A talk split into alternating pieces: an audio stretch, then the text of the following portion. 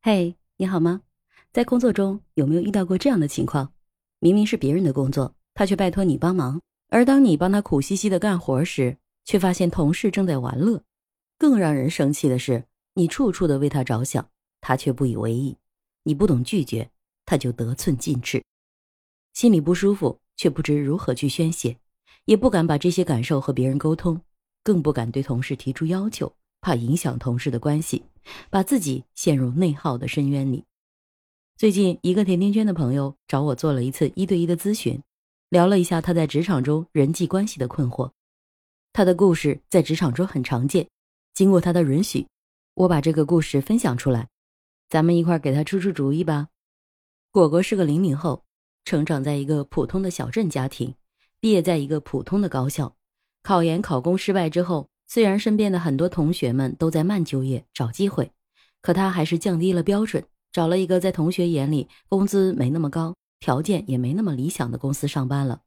他的要求也并不高，能在一个离家不太远的省会城市自食其力，不再伸手问父母要钱就够了。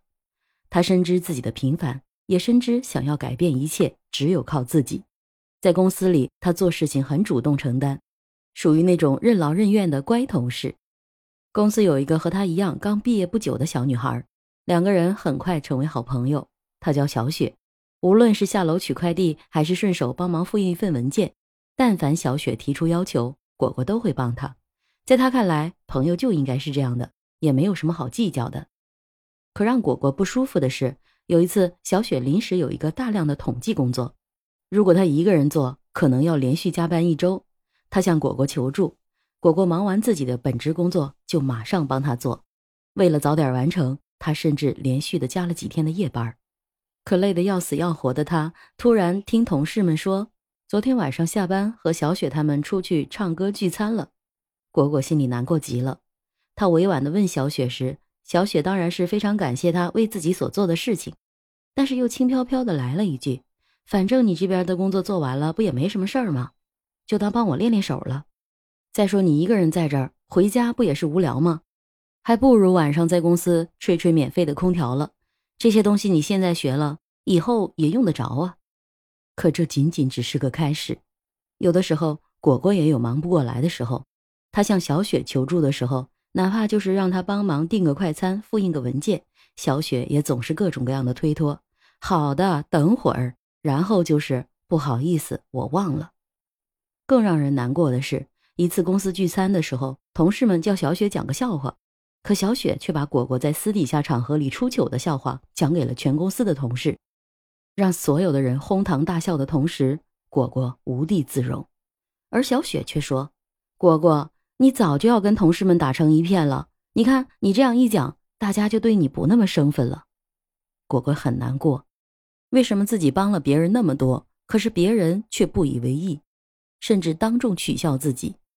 在我的麦田职场圆桌会议中，也有一期这样的专题：职场中有没有真正的友谊呢？如果你拿你的真心可以换来真心，那当然可以有；但如果真心只能换来白眼狼，为什么要把别人当朋友呢？我问果果：“既然是这样的同事，你为什么要帮他？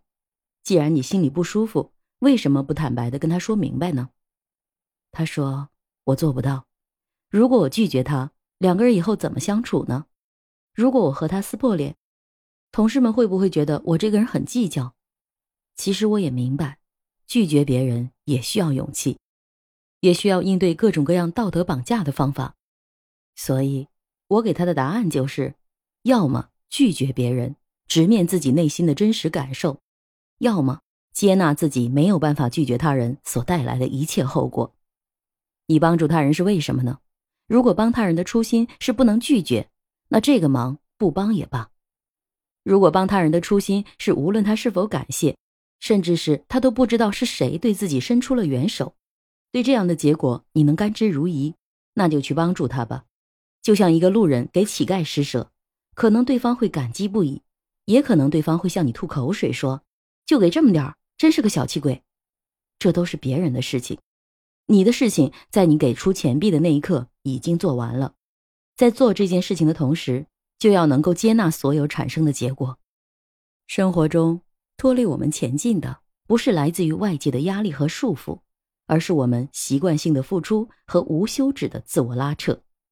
太为别人考虑，总是迁就别人，为我们平添了许多的苦恼。网上有人说，精神内耗的本质就是一个人和自己做斗争，不用别人动手，自己就把自己给消耗殆尽了。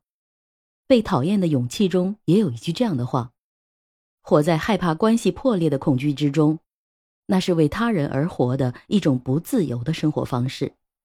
世界上哪有那么多的将心比心呢？你为别人着想。别人未必会为你着想，到最后，你所做的一切都成了理所当然。有些人甚至还会变本加厉的利用你，道德绑架你，你所有的好心好意都成了杀死自己的利器。心理学上认为，好心人更容易得抑郁症，把精力都投入到别人身上，忽视自己的情绪和感受，必然输得一败涂地。太考虑别人的感受，高标准的要求自己。却无法发泄情绪，定然会转向攻击自己，陷入自我否定的恶性循环中。一个人痛苦的根源正是如此，不仅仅会丢失原则、掏空自己，还会瓦解做事的决心和毅力，注定让自己不好过。所以最后我对他说：“要不要真心的帮助别人，这由你自己决定，或由当下的环境你去判断，并且承担带来一切的后果。”而如何拒绝他人，需要你自己的心理建设，要有勇气去拒绝他人，也要有方法去拒绝他人。在麦田的职场圆桌会议中，我也有做过一期职场中求助的话题。有一位嘉宾把简单的拒绝他人分成三个步骤：第一步，接住，认真倾听，共情他当下的感受，表达对方需求的理解和同情；第二步，化解，化解对方的需求。委婉但是明确的拒绝，解释自己当下的难度，比如也有其他工作要做，工作任务太重忙不开，或者是自己的能力不适合这样的工作，想帮他心有余而力不足。第三步发出，尝试给他解决的建议，比如你看隔壁老王这几天好像有空，或者是张三李四王二麻子，他们无论在专业上还是在效率上，可能都更适合等等。简单的三步。共情和理解，感受对方，礼貌的拒绝，给出解决建议。在我的麦田职场圆桌会议中的这一期详细的内容，你可以听听，或者是我把链接放在评论区的第一条。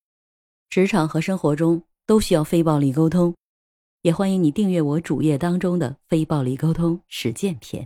一定要记得订阅、点赞、评论、月票、好评、打赏，来一套哦！我是麦田先生，关注我。收听更多的成长话题吧。